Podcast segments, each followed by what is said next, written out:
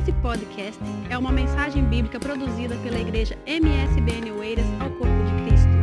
Olha, eu gostaria muito de ter a sua interação numa conversa que vamos ter agora, e eu digo que é mesmo uma conversa, porque eu julgo que é um assunto que nós é, precisaremos estar plenamente conscientes para o ano que começa, ou para o período que nós estamos. E para que você possa entender o que gostaria de partilhar consigo hoje, nós vamos ler um texto bíblico. É um texto que está em Atos dos Apóstolos, capítulo 6. Nós vamos ler dos versículos 1 ao versículo 7. Se você estiver com a sua Bíblia aí, vai ser muito bom você caminhar com a gente.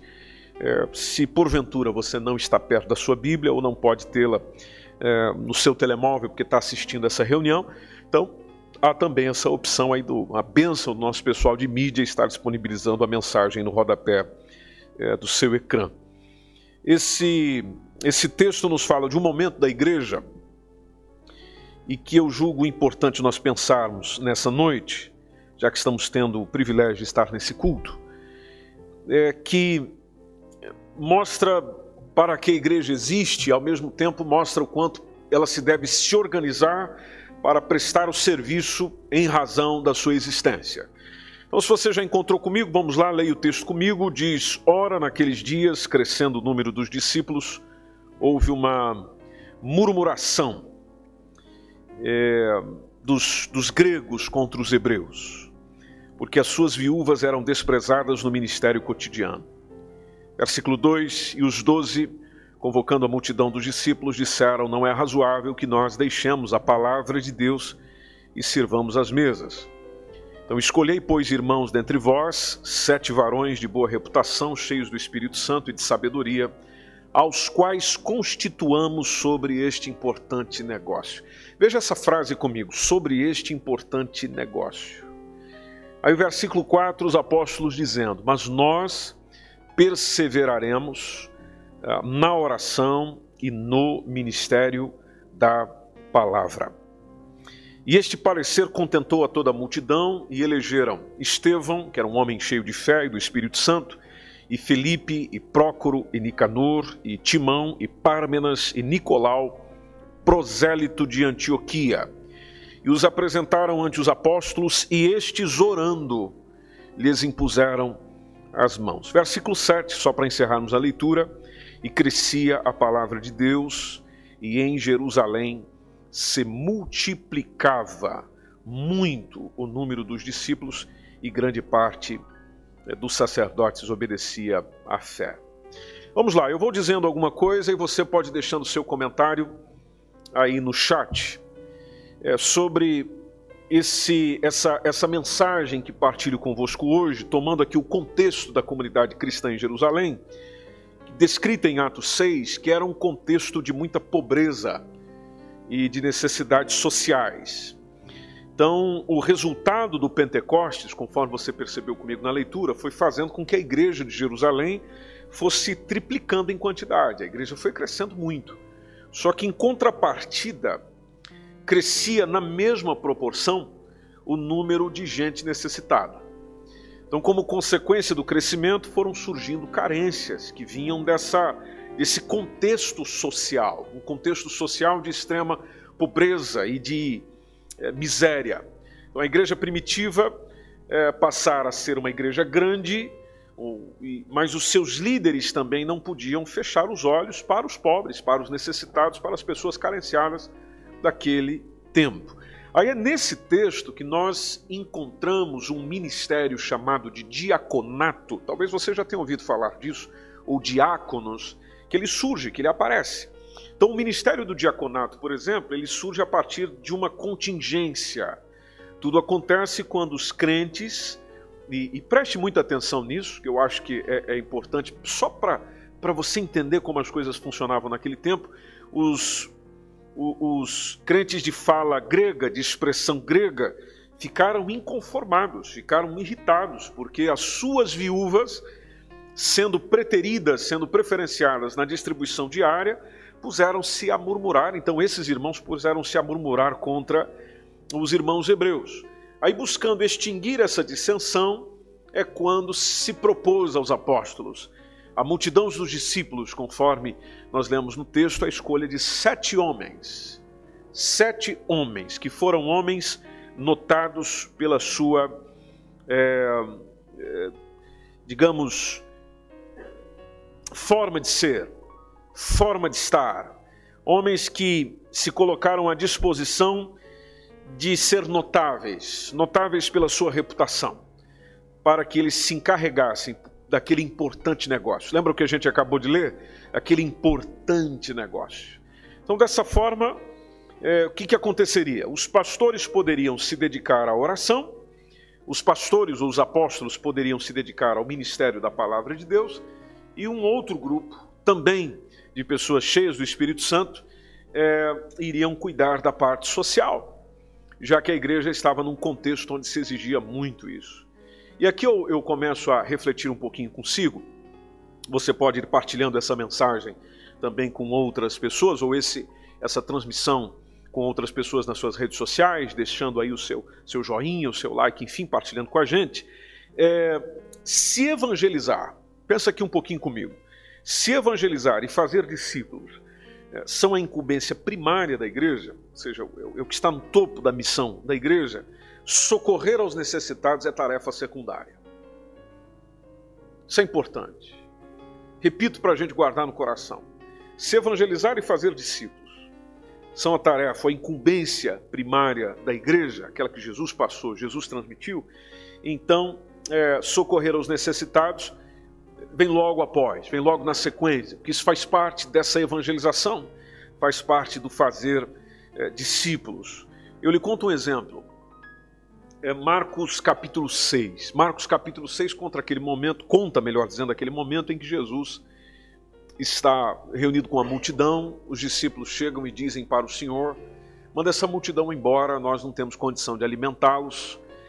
Aí lá no capítulo 6, que nós estamos, no versículo 36, quando os discípulos dizem: despedem eles para que eles possam ir para os campos, para que eles possam ir para as aldeias circunvizinhas, para eles comprarem pão, porque essa gente não tem o que comer.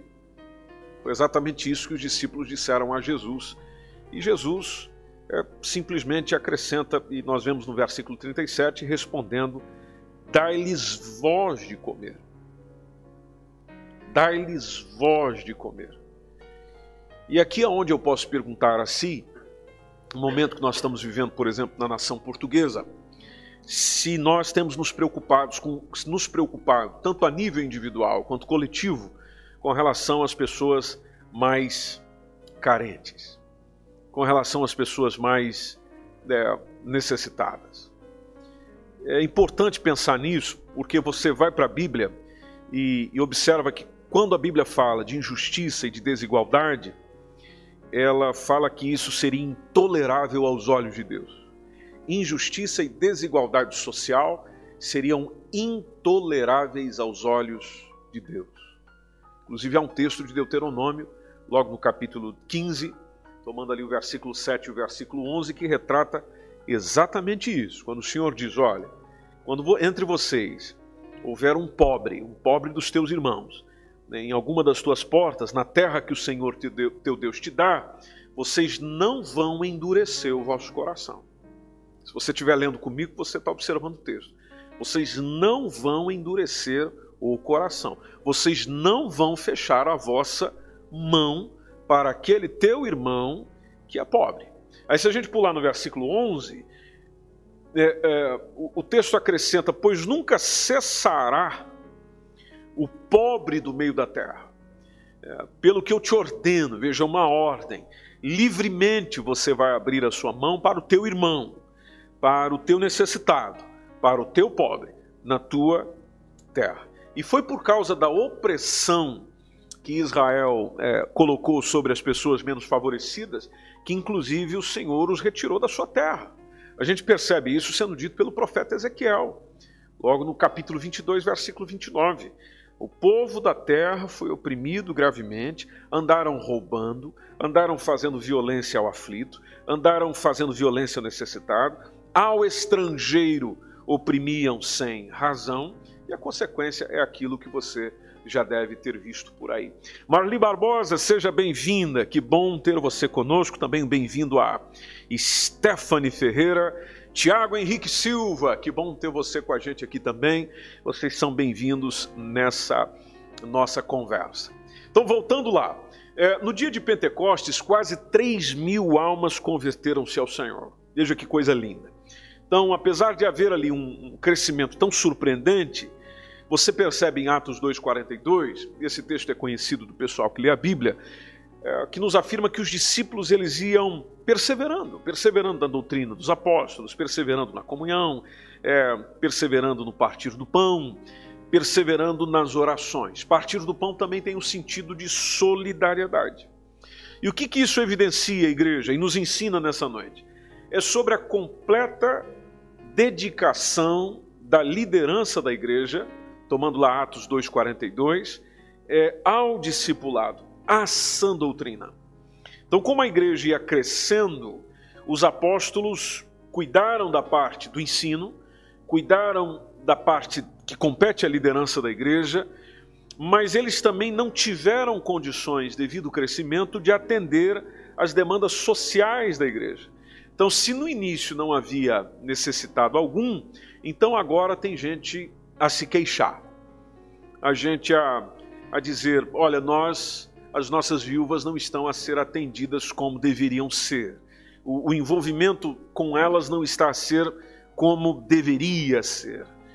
Então, os, os gregos, os irmãos gregos da congregação, que eram estes, segundo podemos nós, nós deprendermos do texto, que eram pessoas provenientes da diáspora. Diáspora, só para que nós entendamos o que significa essa palavra, é aquilo que aconteceu da separação do povo judeu, que durante alguns séculos se espalhou por todo o mundo. Então, o povo que foi espalhado por todo o mundo está voltando, eram chamados de irmãos gregos, ou irmãos de fala grega.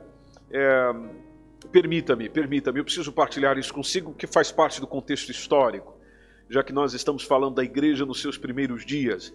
E nessa época, só para que você tenha ideia, a igreja consistia em dois grupos.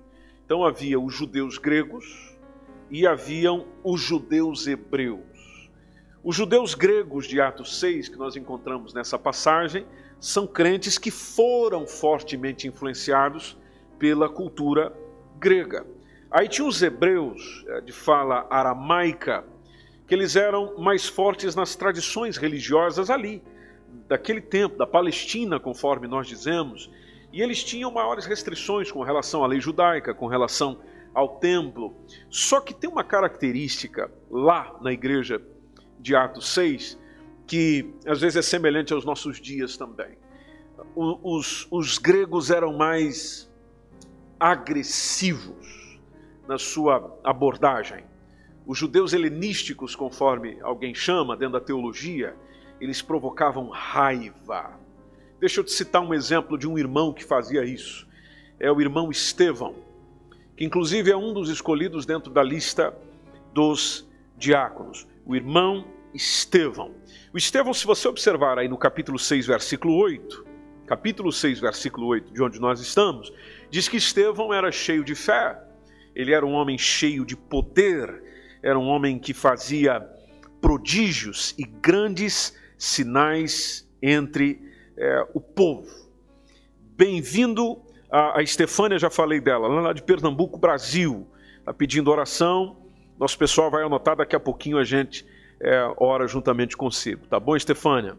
É, obrigado pela sua participação aqui conosco. Osana, que bom ter você conosco aqui também. Você é bem-vinda. Então, voltando ao Estevão.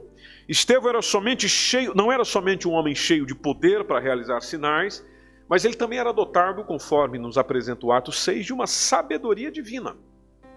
Até diz o texto que alguns judeus helenistas, que era o grupo a que o Estevão pertencia, ou seja, essa parte grega da congregação, é, se levantaram para.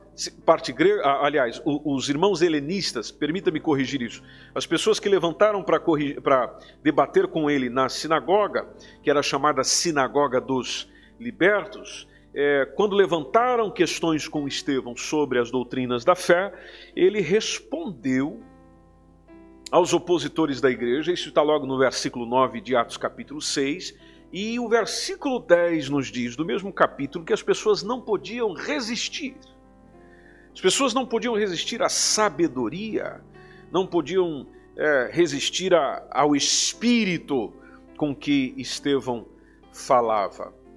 Então, nessa, nesta ocasião, a pregação agressiva de um crente de fala grega, conforme nós estamos vendo lá nessa sinagoga, terminou em apedrejamento, que talvez você saiba disso ou não, é, nós temos no texto bíblico a afirmação de que Estevão foi morto após essa discussão por apedrejamento.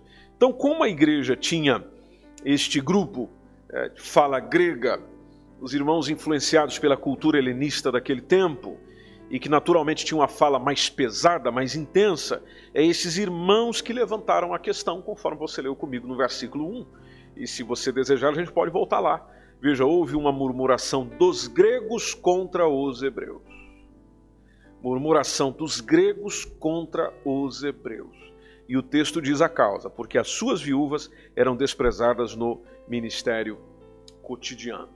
Agora, uma coisa que era importante naquele tempo também tem que ser importante para nós hoje, pessoal que está caminhando conosco. A igreja já fazia nessa, nesse momento assistência social. A igreja já prestava assistência social, inclusive para que ninguém fosse esquecido. Isso a gente percebe no capítulo 4, versículo 34, é, que até esse texto nos diz que entre eles não havia necessitado algum. Nesse momento, até o capítulo 4, não havia necessitado algum. Inclusive, algumas pessoas chegavam a vender as herdades, vender as casas, e vendendo-as, diz o texto, elas traziam o preço é, do que fora vendido e o depositavam justamente ali, ao pé dos apóstolos. Então, era uma comunidade de comunhão, uma comunidade de comunhão.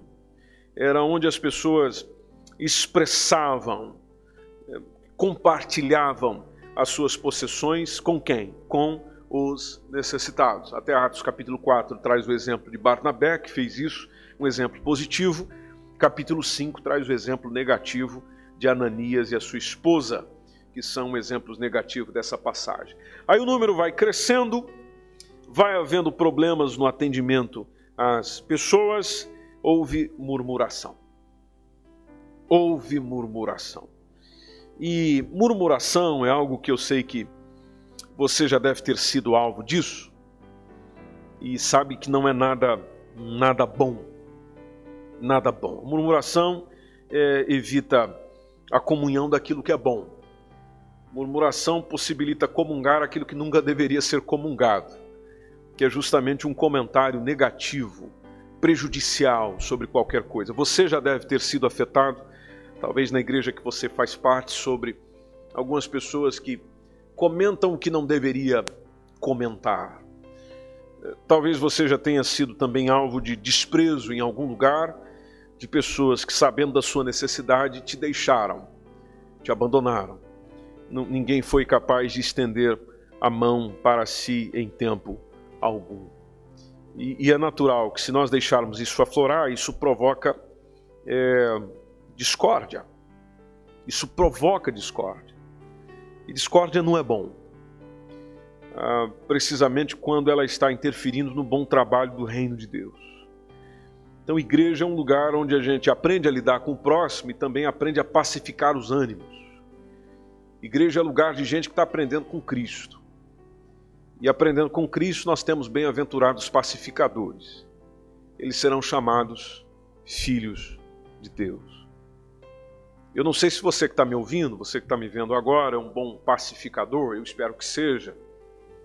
É, mas se porventura você ainda não chegou nesse nível, é, busque isso a partir de hoje. Seja uma pessoa que, em vez de jogar lenha no fogo, é aquele que chega para jogar água, ou seja, esfriar os ânimos. É, o fervor, às vezes, de muitos é, é prejudicial para a comunhão.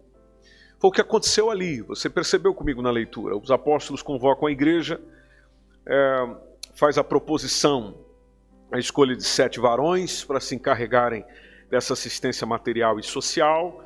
E aí é onde a gente percebe que foram requeridos pessoas de, versículo 3, boa reputação, cheios do Espírito Santo, cheios de sabedoria. Boa reputação, cheios do Espírito Santo, cheios de sabedoria. E é esse momento onde surge esse, esse time muito importante. Pessoas que se propuseram a servir o outro socialmente. Pessoas que, mesmo tendo uma exigência de alto nível de capacidade espiritual, estavam para servir os outros nas suas necessidades. Obras de misericórdia. Obras de misericórdia. Qual o teu envolvimento com isso? Pensa um pouquinho comigo. Qual o teu envolvimento com isso? Quanta misericórdia há no teu coração, de forma que você se entrega para ajudar o outro. Você está disponível para servir o outro. Você, de alguma forma, agindo direto ou indiretamente, é, presta suporte ao outro. E, e faz questão de você, como crente, ser conhecido pelas boas obras. Boas obras. Há um texto de Efésios, capítulo 2, versículo 10, que nos conta que nós somos feitura de Cristo, nós somos criatura de Cristo, fomos criados em Cristo Jesus. E diz o texto para quê? O texto diz que nós somos criados em Cristo Jesus para boas obras. Então, o discípulo de Jesus não está para coisa ruim, o discípulo de Jesus está para coisa boa. E coisas boas, conforme diz o texto, que Deus preparou para que andássemos nelas. Inclusive em Atos dos Apóstolos há um exemplo, Atos 9:36, de uma senhora na cidade de Jope, uma discípula de Jesus chamada Tabita. E a Tabita, que traduzido se diz Dorcas, esta estava cheia de boas obras, diz o texto, e das esmolas que ela fazia. Então a gente não faz boas obras para ser salvo. A gente é salvo por isso que nós realizamos boas obras. Até porque as nossas boas obras ah, não, não permite abrir o caminho do céu para nós. Mas uma coisa é certa, as boas obras abrem o caminho do céu para muita gente. Eles vão conhecer a Deus, eles vão conhecer o Senhor, o amor do Senhor, a misericórdia do Senhor, por meio daquilo é, que você faz. Por isso que Tiago, capítulo 2, versículo 17, nos lembra que a fé sem obras, ela é morta. Importante negócio. Que eu partilho consigo hoje aí na sua casa, você que está nos acompanhando, está junto, está tá recebendo esse momento juntos, nesse culto. Importante negócio, conforme está Atos capítulo 6, versículo 3. Este é o importante negócio. Cuidar dos necessitados, cuidar de quem está perto, cuidar de quem está a precisar, é um importante negócio. Você pode ver que a igreja teve diligência, é algo tão necessário, tão importante, que a igreja teve diligência na escolha dos melhores homens.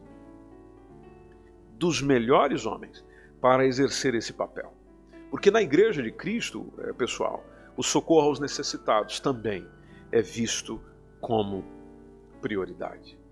Então, o desejo do meu coração é que você passe a servir, servir por amor, como está dizendo a Vanessa Nunes aqui no, nos nossos é, comentários, dizendo, nós servimos por amor porque Ele nos amou primeiro e Ele nos sustenta. Sem Deus nada nós é, podemos fazer. Então, a, a, a, igreja tem que ser aquela que ela tem uma dispensa, tanto para o pão que desce do céu, como para o, o pão que brota da terra. E isso depende de mim, depende de si, depende de nós, depende de você que afirma ser um, um discípulo de Jesus, alguém que tem um compromisso com o Senhor. É, veja que a igreja fez simplesmente o seguinte: os apóstolos vão ficar com a oração, os apóstolos vão ficar com a palavra. Veja, pão do céu, mover do céu. Os diáconos vão ficar com o ministério cotidiano, ou seja, o dia a dia, para atender às necessidades sociais, físicas das pessoas. Os dois são importantes. Um não pode subsistir sem o outro. E por que, que eu partilho isso consigo nessa noite e inicio a minha conclusão? Eu partilho consigo porque neste ano, aliás, nesses dias, há muita gente a precisar de você. há muita gente a precisar da sua mão estendida. Há muita gente numa necessidade emocional, física, social, a precisar que você simplesmente seja aquela pessoa que é, esteja envolvida neste importante negócio. Esteja disponível também para servir neste sentido. Você não se sente com aptidão para oração, por exemplo, né, para o ministério de intercessão, talvez você não, se sente, não sente aptidão para a pregação, para o ensino, para tantas outras atividades que edificam e fortalecem a vida das pessoas. Mas, eis que te digo, meu irmão, minha irmã, este importante negócio de colocar alimento na mesa de alguém, de suprir a necessidade de alguém para ter alguma coisa no seu estômago, também está a precisar de muitos soldados, de muita gente. Gente que tem um coração aberto para o serviço, aberto para fazer, aberto para oferecer. Como está dizendo Juscelita, servir ao próximo como a nós mesmos, o que naturalmente vai ser um resultado do amor que nós temos a Deus e do amor que nós temos ao próximo, como nós amamos a nós mesmos. E permita-me encerrar com o versículo 7. Atos capítulo 6, versículo 7. Se você perceber comigo, diz que depois que eles tomam essa decisão, crescia a palavra de Deus. Como houve gente se dedicando à palavra e à oração, então a palavra de Deus crescia. A palavra de Deus crescia em Jerusalém. Consequência disso, se multiplicava o número dos discípulos. Porque também tinha muita gente servindo nesse importante negócio.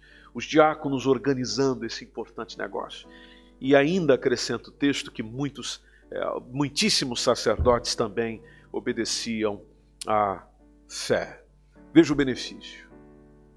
Uma forma da igreja impactar o seu mundo nesse tempo, na sua realidade é, nos nossos dias atuais, nessas crises do nosso tempo e nas crises que virão, é exercendo esse amor pelo próximo, cuidando, atendendo, zelando, suprindo e fazendo com que essas pessoas possam se aproximar do Senhor por meio daquilo que o Senhor está a fazer por meio de alguém.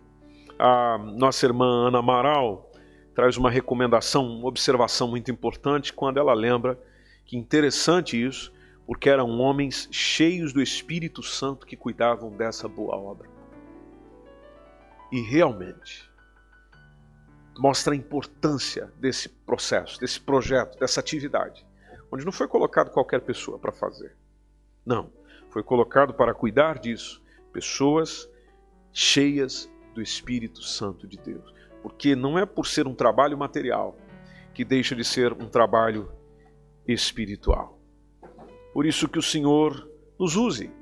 A sua oração seja a mesma que a, a Elma está colocando agora no nosso chat, dizendo: Eis-me aqui, Senhor Usa-me a mim conforme a tua vontade. Existem tarefas na igreja que às vezes nós não damos a devida relevância, você já percebeu isso?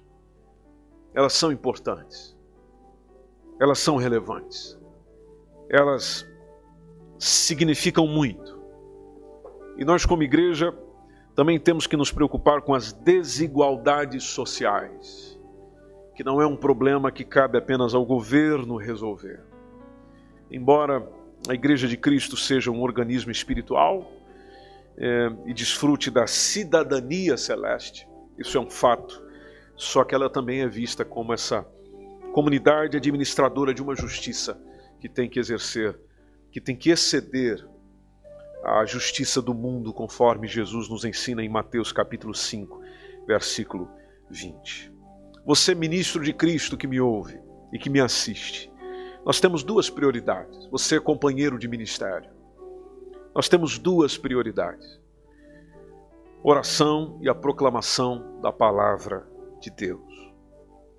Mas, todavia, que jamais nós venhamos a descurar destas obras de misericórdia. O Mestre, o nosso Senhor Jesus, jamais deixou de saciar os famintos que estavam perto dele.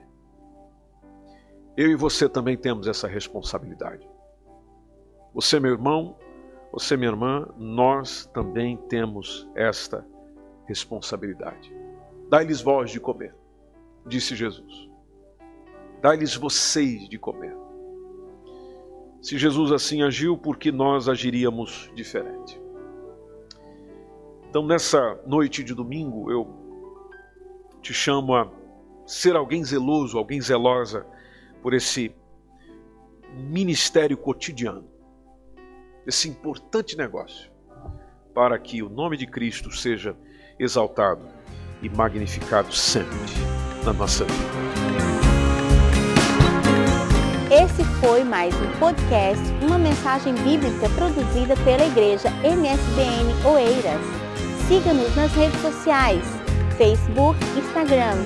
Subscreva o nosso podcast e também o canal no YouTube. Saiba mais em msbnportugal.com.